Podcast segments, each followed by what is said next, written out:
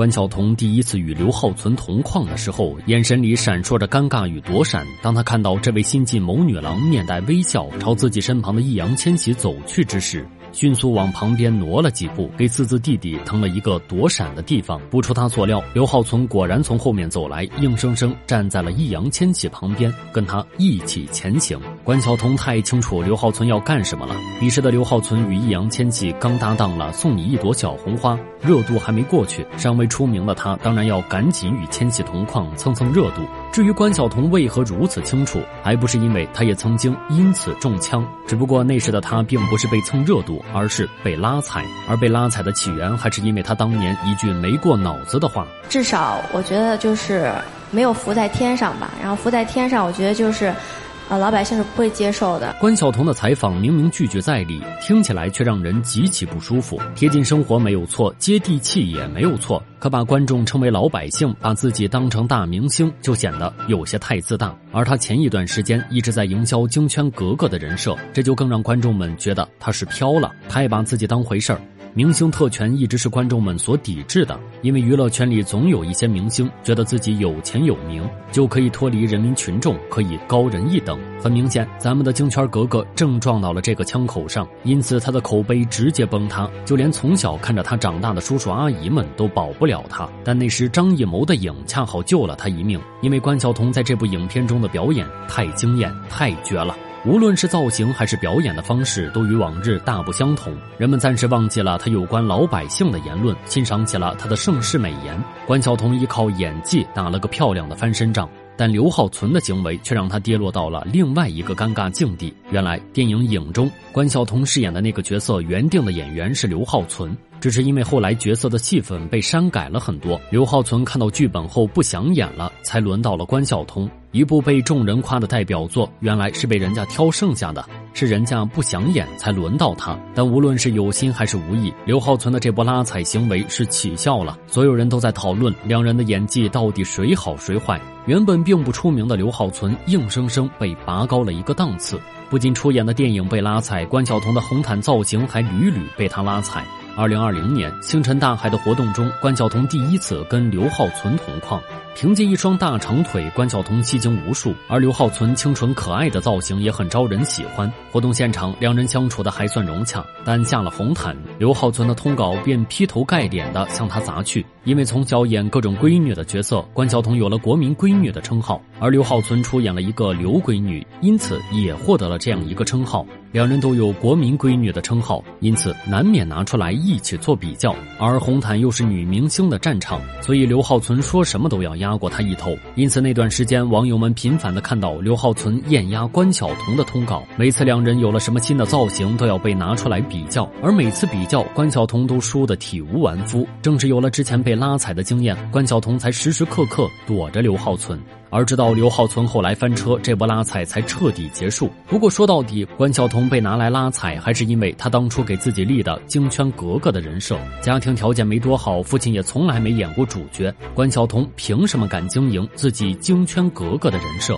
在一次直播中，秦霄贤认真算了一下，如果按照辈分，他应该喊关晓彤姑奶奶，而他的师傅郭德纲应该叫关晓彤一声姑姑。听到秦霄贤的话，网友们都沉默了。被郭德纲叫姑姑，关晓彤在圈里的辈分得有多大啊？其实关晓彤有个爷爷叫关学增，虽然他没有给关家留下什么钱财，但他的江湖地位非常高。他是琴书表演大师，曾经跟侯宝林一起参加过抗美援朝的慰问演出。而为什么郭德纲要叫关晓彤姑姑？那是因为关学增曾跟马三立是平辈，而马三立是郭德纲的师祖辈。按照这样的逻辑换算，关晓彤的辈分比郭德纲都要高。不仅辈分高，京圈的前辈也非常喜欢他。在节目中，他也经常被叫做京圈小。公主，只不过这几年京圈没落了，鲜有很好的作品。京圈的核心人物王朔花费全部的心力去捧王子文，但王子文却没能激起多大的水花。圈子里好的电影更是少，因此也没有太多资源能够提供给他。而他本身的家境其实也没有大家想象的这么殷实。关晓彤全家四口挤在北京七十平米的房子中，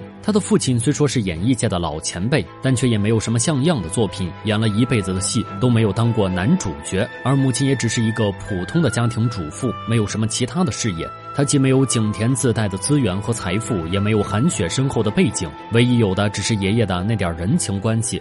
而这点关系如今都要崩塌，所有人都觉得他资源极好，但他这几年接到的戏却没有一部大制作、好剧本。《极光之恋》甜蜜暴击，剧情 bug 巨大，制作粗制滥造，连搭配的演员也相当一般，连豆瓣评分都没有高过三分。这两部剧既没给他口碑，也没让他成长，反而为他招来一片嘲讽。接到的唯一一部电影《影》，还只出演了一个小配角。戏份少得可怜，因此这时的他也面临着巨大的困境。继续拍戏没有好的剧本和资源，只能演些剧情一般的小制作。而停滞不前，不去演戏也不像他的风格。于是他选择了另外一条路。沈腾可能真的是关晓彤的一颗救命稻草。二十不惑播出后，网友们停止了对关晓彤的谩骂与质疑，反而大夸特夸她的演技。